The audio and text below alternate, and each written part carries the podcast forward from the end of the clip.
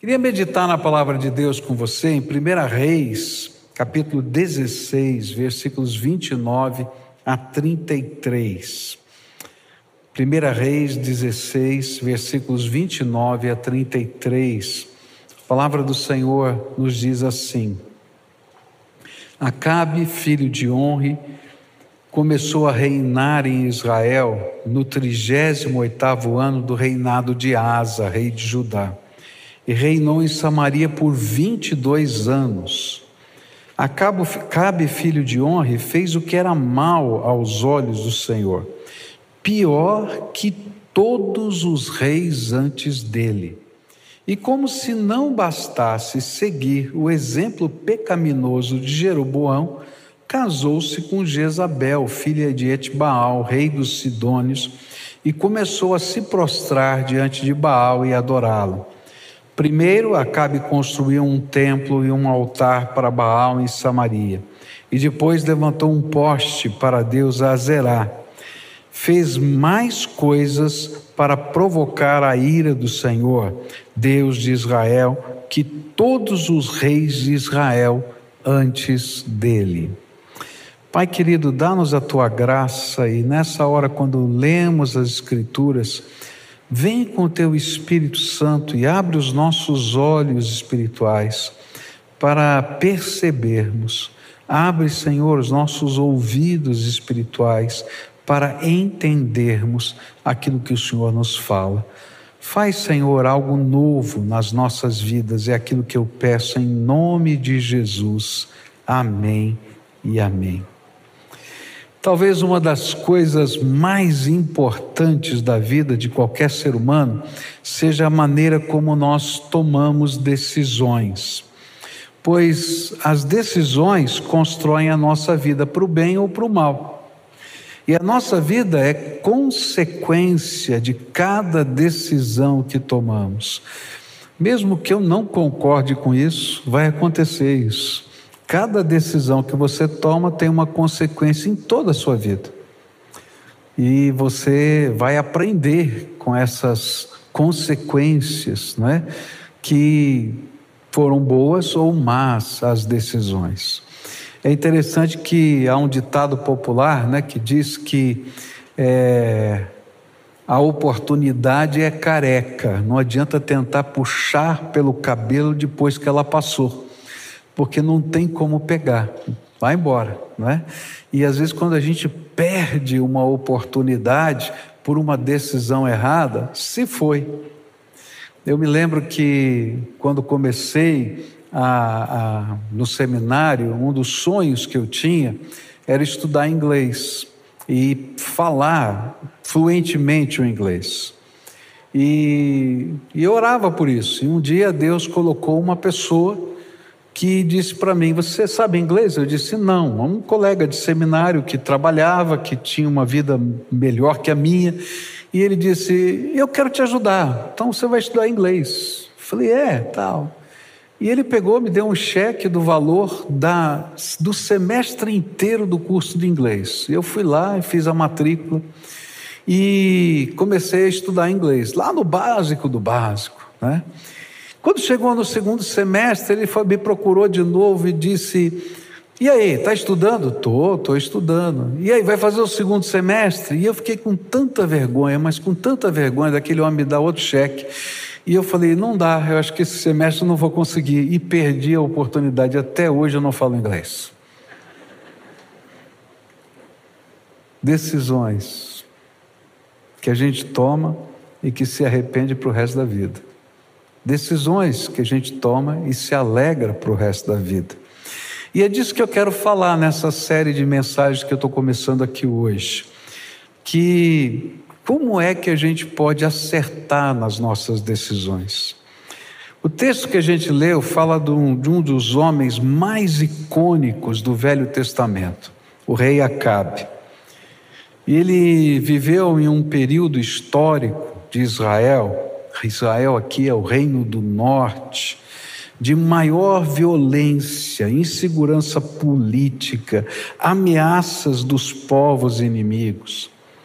E para você ter uma ideia de como foi esse período, vários reis foram assassinados e os reinados eram curtos. Para você ter uma ideia, o menor reinado teve sete dias, só sete dias, e o reino caiu.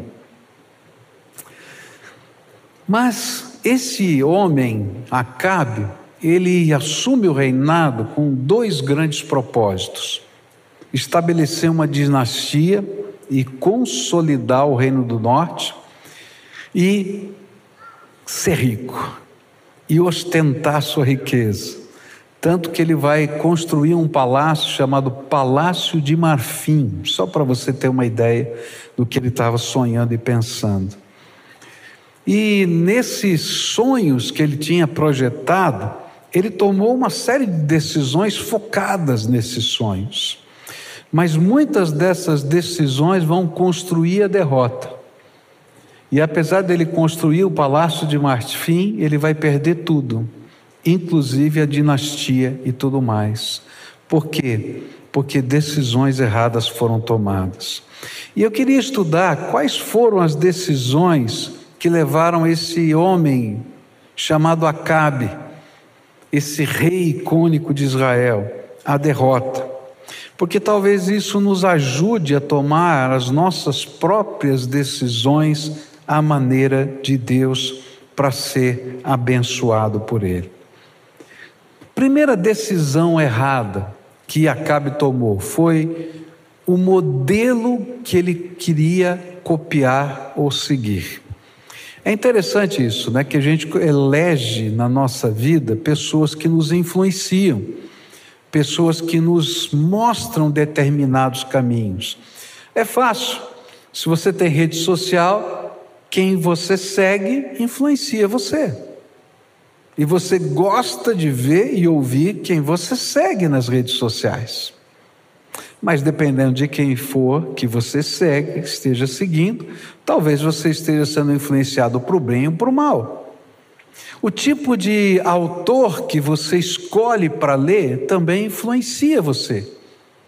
O tipo de lugar que você frequenta e até os amigos que você elege para dividir a sua vida influenciam você. E quando a gente não percebe aonde essa influência pode nos levar, nós somos levados a tomar decisões erradas. E o interessante é que Acabe escolheu um personagem da história para ser influenciado por ele. E esse personagem da história foi Jeroboão. E é por isso que a palavra de Deus vai lá no versículo 31, que nós acabamos de ler, dizer assim, E como se não bastasse seguir o exemplo pecaminoso de Jeroboão. E aqui ele vai dizer: olha, ele está seguindo um modelo, ele está procurando é, se pautar em algumas ideias desse, desse rei Jeroboão. E essa foi a primeira decisão equivocada que Acabe tomou. E o pior é que, às vezes, o modelo que seguimos faz parte do modo de pensar do nosso tempo, é aprovado pela nossa cultura e, por muitos, talvez seja a maneira mais sábia de se viver no nosso contexto. Para muita gente, olha, isso aqui é o jeito mais sábio de viver. E foi pensando nessas coisas que Acabe copiou o modelo de Jeroboão. Mas o que a gente vai aprender é que se a gente segue o caminho da maioria, nem sempre a gente acerta. E Jesus já colocou uma ilustração bem clara sobre isso, quando ele disse que há dois caminhos: um caminho largo onde a maioria está seguindo. Nesse caminho largo tem muita gente caminhando por ele. Só que o final desse caminho é a perdição, a palavra de Deus diz. Mas tem um caminho estreito, apertado, difícil, complicado, porque envolve valores, princípios, envolve uma meta maior do que nós mesmos. Mas esse é o caminho da salvação, é o caminho de Deus na nossa vida. E se a gente simplesmente segue a opinião dos outros e não segue aquilo que é a vontade de Deus, talvez a gente se perca no caminho. Mas A pergunta que eu faço para a Bíblia é: no que consistia o caminho de Jeroboão? Por que, que ele era tão ruim? O que, que, que essa influência fez de tão mal na vida de Acabe? Isso a gente vai encontrar na palavra de Deus em 1 Reis 14, versículos 7 a 9, onde a Bíblia diz assim: através de um profeta, a gente tem um resumo aqui do caminho de Jeroboão. Vai dizer a Jeroboão que é isto que o Senhor, o Deus de Israel, diz. Tirei-o de dentre o povo e o tornei líder sobre Israel, meu povo. Tirei o reino da família de Davi e o dei a você. Mas você não tem sido como meu servo Davi, que obedecia aos meus mandamentos e me seguia de todo o coração, fazendo apenas o que eu aprovo. Você tem feito mais mal do que todos os que viveram antes de você, pois fez para você outros deuses, ídolos de metal, e você provocou a minha ira e voltou as costas para mim. No que consistia então o modelo? De Jeroboão. A primeira coisa que o modelo de Jeroboão mostra para mim nesse texto é que Jeroboão não entendeu que a posição que ele tinha como rei era uma dádiva divina. E tanto Jeroboão quanto Acabe não conseguiam entender que Deus tinha um plano para a sua vida e que esse plano era fazê-lo um líder segundo o seu coração, assim como for o desejo de Deus fazer de Jeroboão um líder segundo o coração dele. Isso fica claro nas Escrituras quando Deus escolhe Jeroboão para ser rei. E lá em 1 Reis, versículo, capítulo 11, versículo 38, a Bíblia diz assim: Se der ouvidos ao que eu digo, seguir os meus caminhos e fizer o que me agrada, e se obedecer os, a meus estatutos e mandamentos, como fez meu servo Davi, sempre estarei com você e estabelecerei para você uma dinastia, como fiz com Davi, e lhe darei Israel. Ele não não entendeu que Deus havia colocado naquela posição de liderança e que aquilo era um presente, não era fruto da competência política ou de uma, de uma situação dinástica. Ao contrário, Deus mesmo está fazendo isso. E lá no capítulo 11, verso 37 diz assim: Eu colocarei no trono de Israel e você governará sobre tudo que seu coração desejar. A primeira coisa que a gente vai aprender aqui é o seguinte: se você não entende que o lugar em que você está, que a posição que você tem, que a família que você tem, que o dinheiro que você tem é de Deus e para a glória de Deus, você vai perder-se no caminho. Se você não entender que Deus tem um plano para a sua vida, e que você está no prédio que você mora, você fazer o que você faz como profissão, faz parte de um propósito divino, muito maior do que você, você vai se perder na sua jornada. Se você acredita que aquilo que você tem ou faz é fruto da sua competência, da sua inteligência, da sua habilidade, que você tem o controle, você vai se perder no que você faz. Porque tudo vem de Deus e tudo é para a glória de Deus. E se a gente não entender isso, a gente está perdido. É assim na vida. Jeroboão ele era um dos líderes de uma região do país de Salomão, era um bom administrador. Se você ler a história de Jeroboão, você vai ver que ele construiu coisas, ele sabia administrar os impostos, ele fez coisas boas. E quando Salomão morreu, tá? E Roboão, seu filho, assumiu o trono e começou a fazer muitas coisas ruins. O povo disse: Nós precisamos ter alguém melhor como rei. E pensaram assim: olha, Jeroboão era um bom administrador, talvez ele fosse melhor do que Roboão. E as pessoas poderiam pensar, ah, é competência de Jeroboão. Não, mas se você ler as Escrituras, você vai ver que muito antes disso, Deus mandou profetas. E esses profetas falaram para Jeroboão: vai acontecer isso, muito antes. E ele até ficou com medo, quis fugir, porque Deus tinha um plano para a vida dele.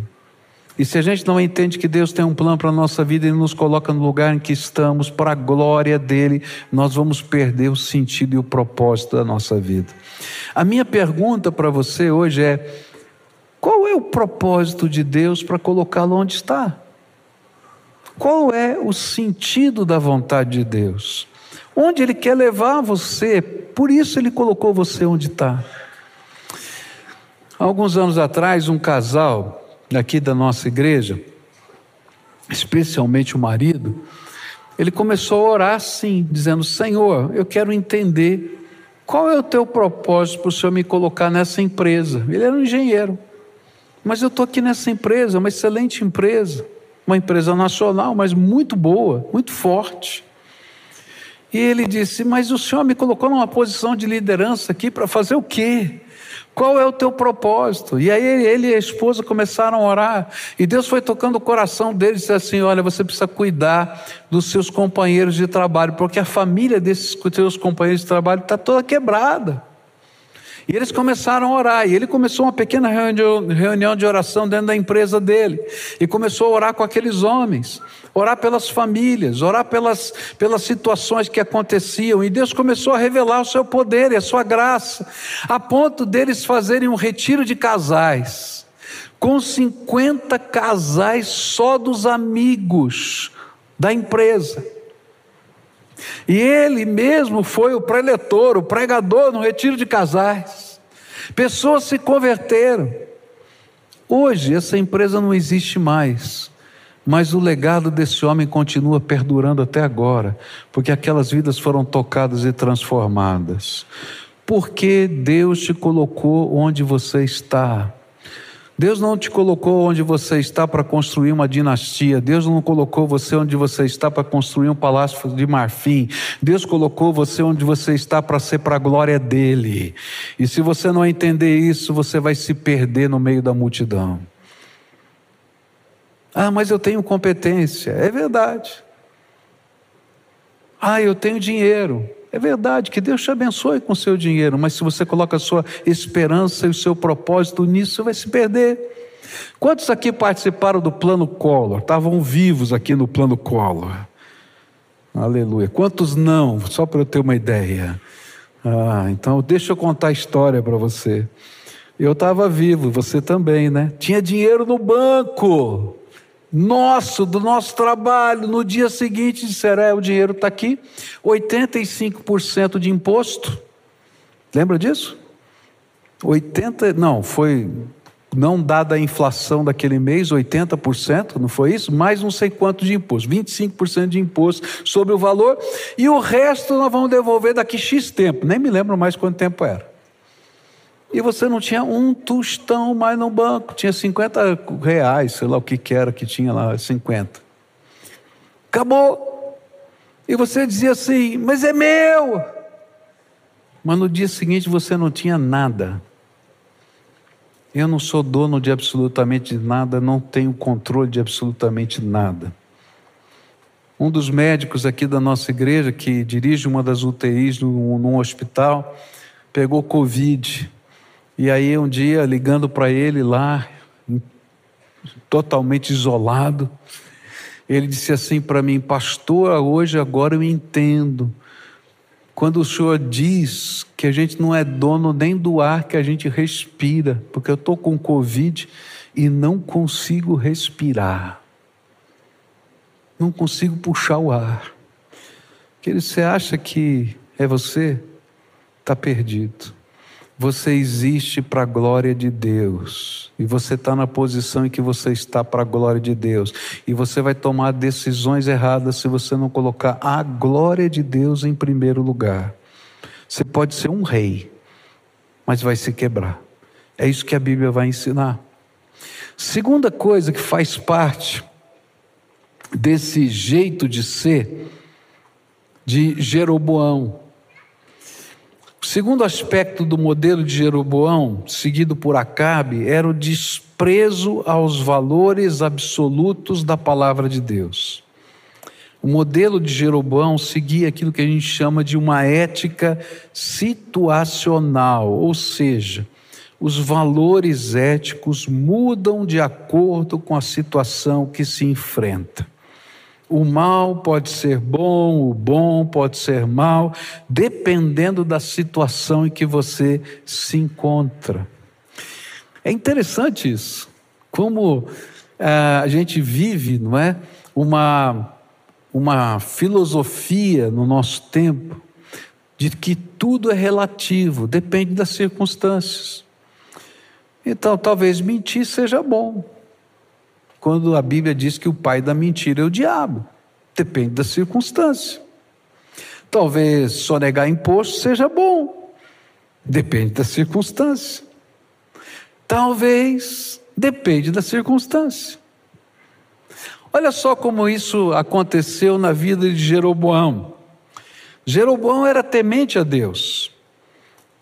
Mas ele via a fé e os preceitos da palavra de Deus como uma ameaça ao seu governo. E por isso ele desprezou esses preceitos e os modificou para se adequar a uma nova situação de vida.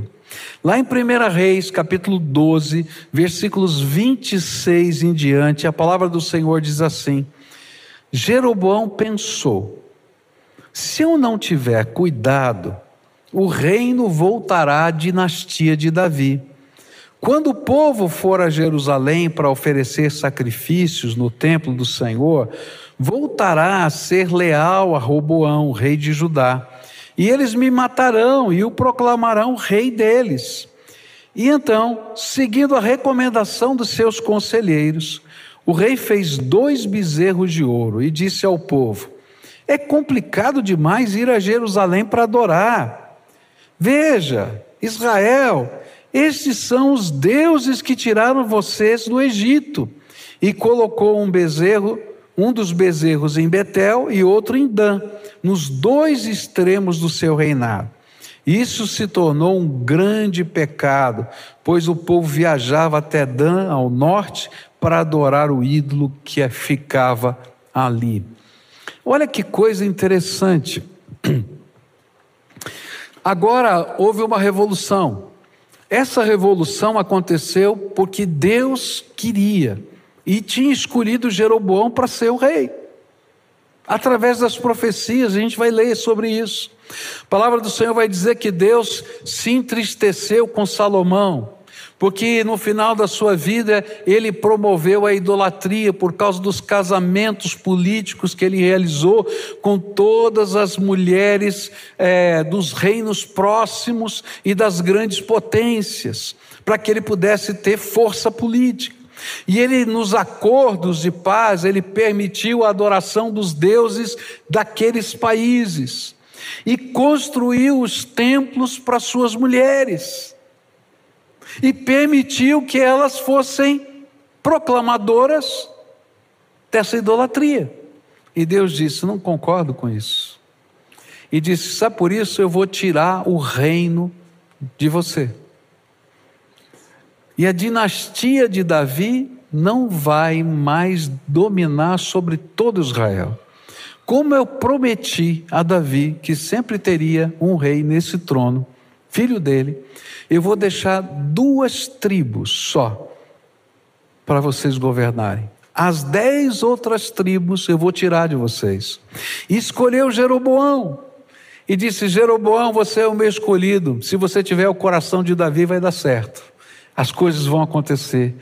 Me sirva. E quando Deus falou isso, Ele não falou como um palpite. Ele viu um bom coração temente a Deus na vida de Jeroboão.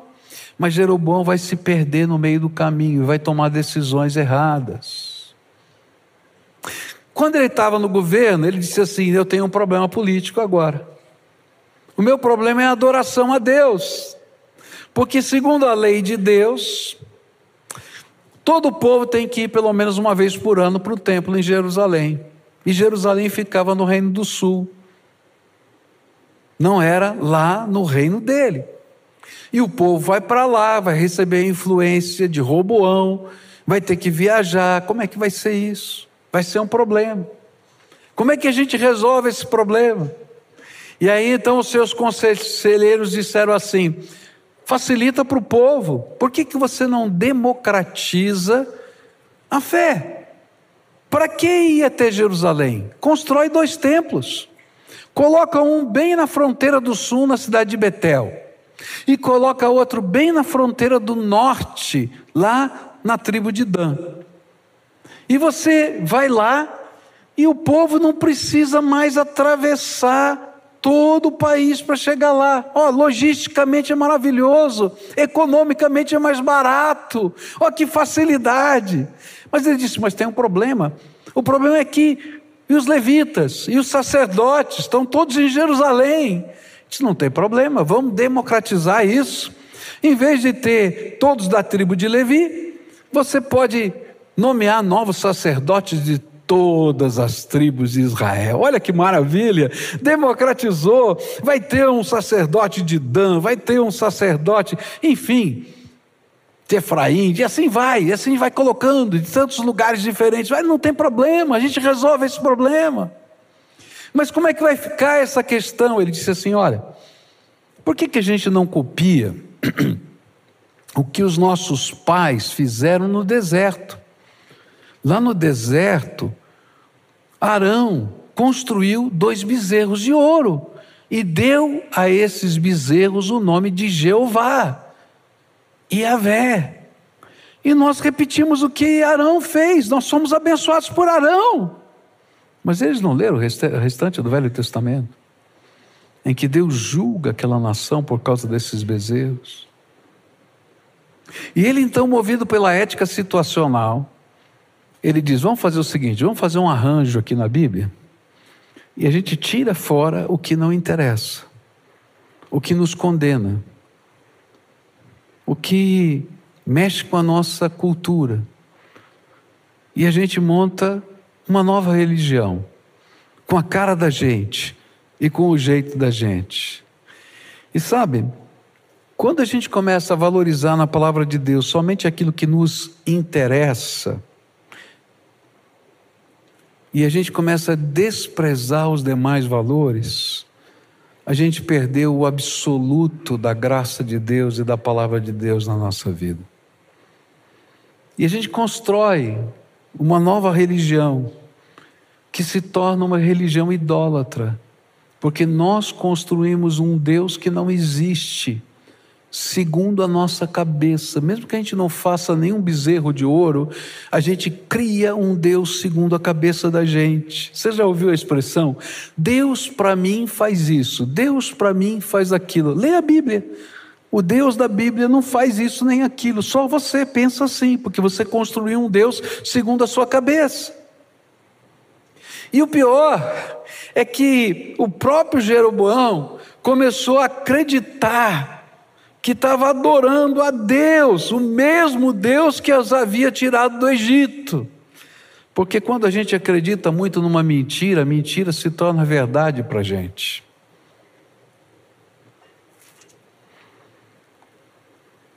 E ele não fez sozinho, ele foi aplaudido pelos conselheiros, ele teve o consentimento de todos os homens e mulheres importantes do seu tempo pois a ética situacional fazia parte da cultura, assim como faz parte da nossa cultura hoje.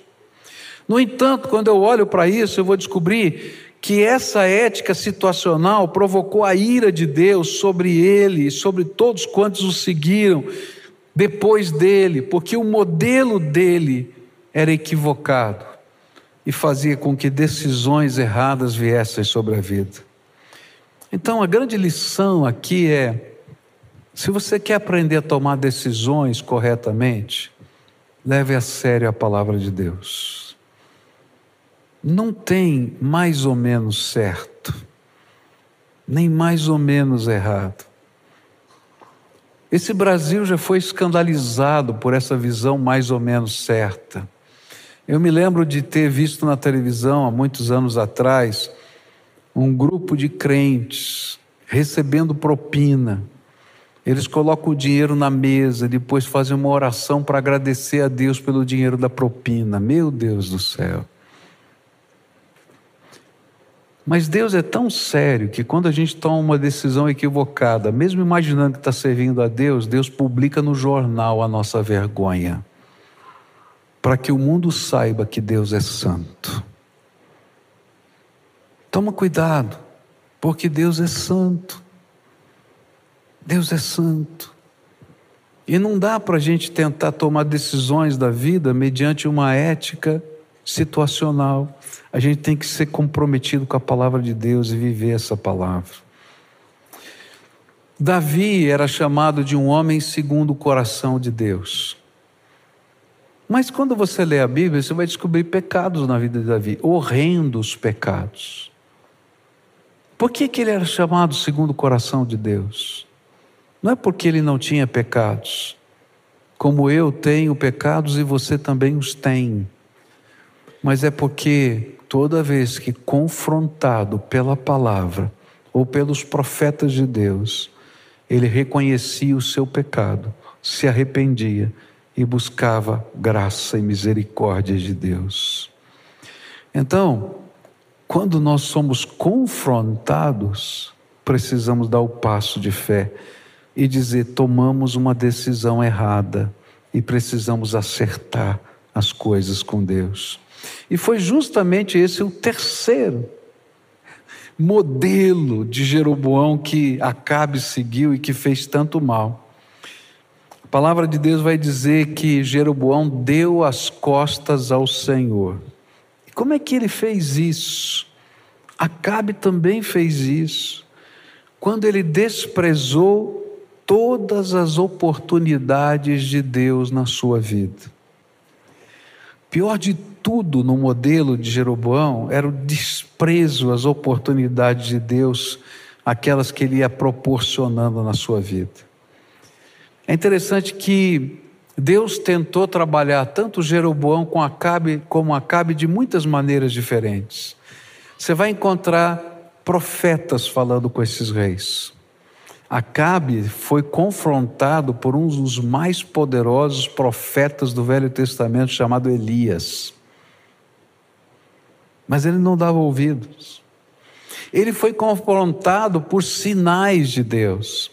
Deus mandou uma seca sobre toda a terra e anunciou que viria seca. Depois por misericórdia do povo que estava morrendo de fome, Deus anunciou outra vez através do profeta que ele ia mandar chuva naqueles dias, ele mandou chuva naqueles dias. Se não bastasse esses sinais tão fortes, Deus fez uma prova entre os deuses, não é, os sacerdotes de Baal e Elias. E nessa prova era o seguinte: Deus iria mandar fogo do céu para consumir a oferenda no altar. E Deus, diante dos olhos de todo o povo, mandou fogo dos céus e disse: Eu sou o Deus verdadeiro, o único que existe. Mas ao invés de se arrepender, de se converter, de voltar atrás, de mudar de modelo, Sabe que Acabe e Jeroboão fizeram com todos os sinais, com todas as profecias, deram as costas, fizeram de conta que não era com eles. E sabe o que é pior? É que quando a gente dá as costas para a palavra de Deus, a gente se ira com a palavra de Deus e com os anunciadores dessa palavra, os seus profetas. E por isso Acabe tentou matar todos os profetas de Israel. E a Bíblia vai dizer exatamente isso que alguns ficaram escondidos numa caverna, porque alguns dos seus oficiais, sem que Acabe soubesse, pegavam comida do rei, enquanto havia uma seca e ninguém tinha comida e dava para eles lá numa caverna, porque o Senhor é o Deus Todo-Poderoso que sustenta e faz obras maravilhosas. E Acabe não via. Ele tentou de todas as maneiras silenciar a voz de Deus. Mas Deus não para de falar conosco, porque Ele tem um bom plano para a nossa vida. Agora, se nós endurecemos o nosso coração, nós vamos tomar decisões erradas e mais decisões erradas.